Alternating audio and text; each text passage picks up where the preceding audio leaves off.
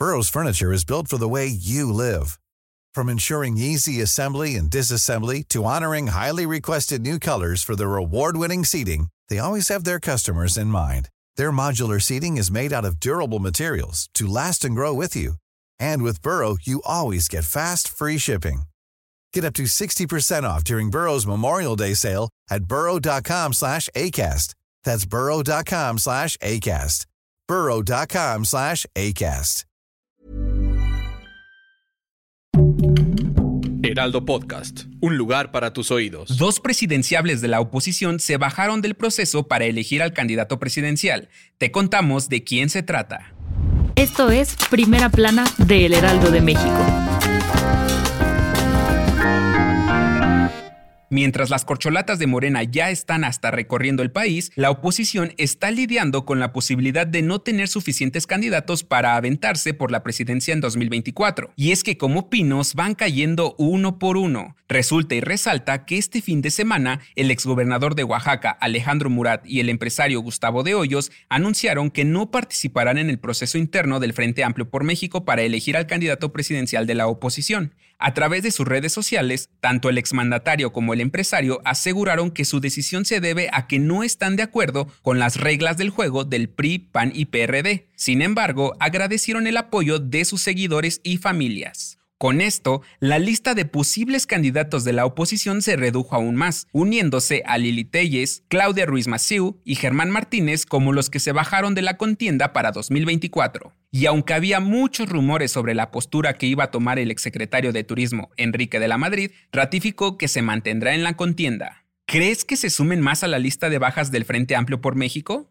Si quieres estar bien informado sobre las elecciones del próximo año, no te pierdas la cobertura Ruta 2024 a través de todas las plataformas del Heraldo de México. Escríbenos en los comentarios qué te parece este episodio.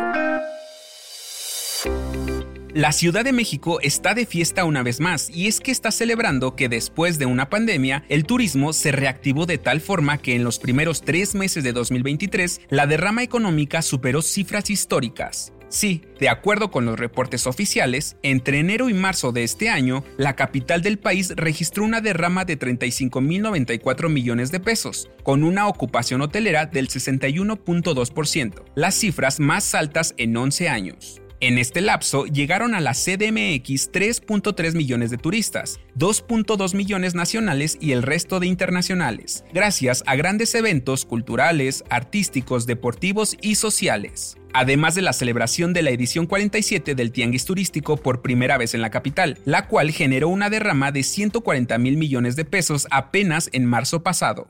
En otras noticias, este domingo el Tribunal Superior de Justicia de la CDMX confirmó la sentencia de 36 años, 4 meses y 2 días de cárcel contra Mónica García Villegas, dueña del Colegio Repsamen, por la muerte de 26 personas tras el colapso de la institución durante el sismo de septiembre del 2017. En noticias internacionales, en Francia continúan las violentas protestas por el asesinato del joven Nagel Messouk a manos de la policía el pasado 27 de junio. De acuerdo con las autoridades locales, suman más de 3.000 detenidos por los disturbios en París. Y en los deportes, es oficial. Chivas anunció a Eric Gutiérrez como su fichaje bomba para la apertura 2023 de la Liga MX. El mediocampista regresa a México tras cinco años en el PSV Eindhoven de Países Bajos. El dato que cambiará tu día.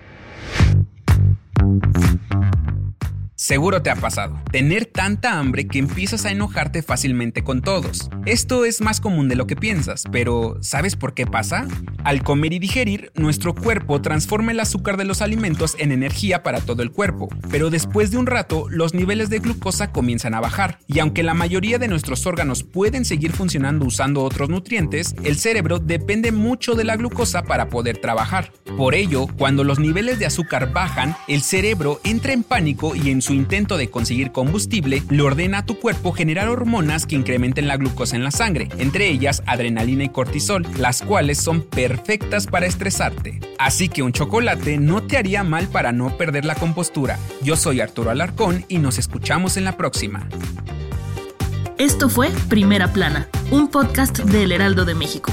Encuentra nuestra primera plana en el periódico impreso, página web y ahora en podcast. Síguenos en Instagram y TikTok como El Heraldo Podcast y en Facebook, Twitter y YouTube como El Heraldo de México. Hasta mañana.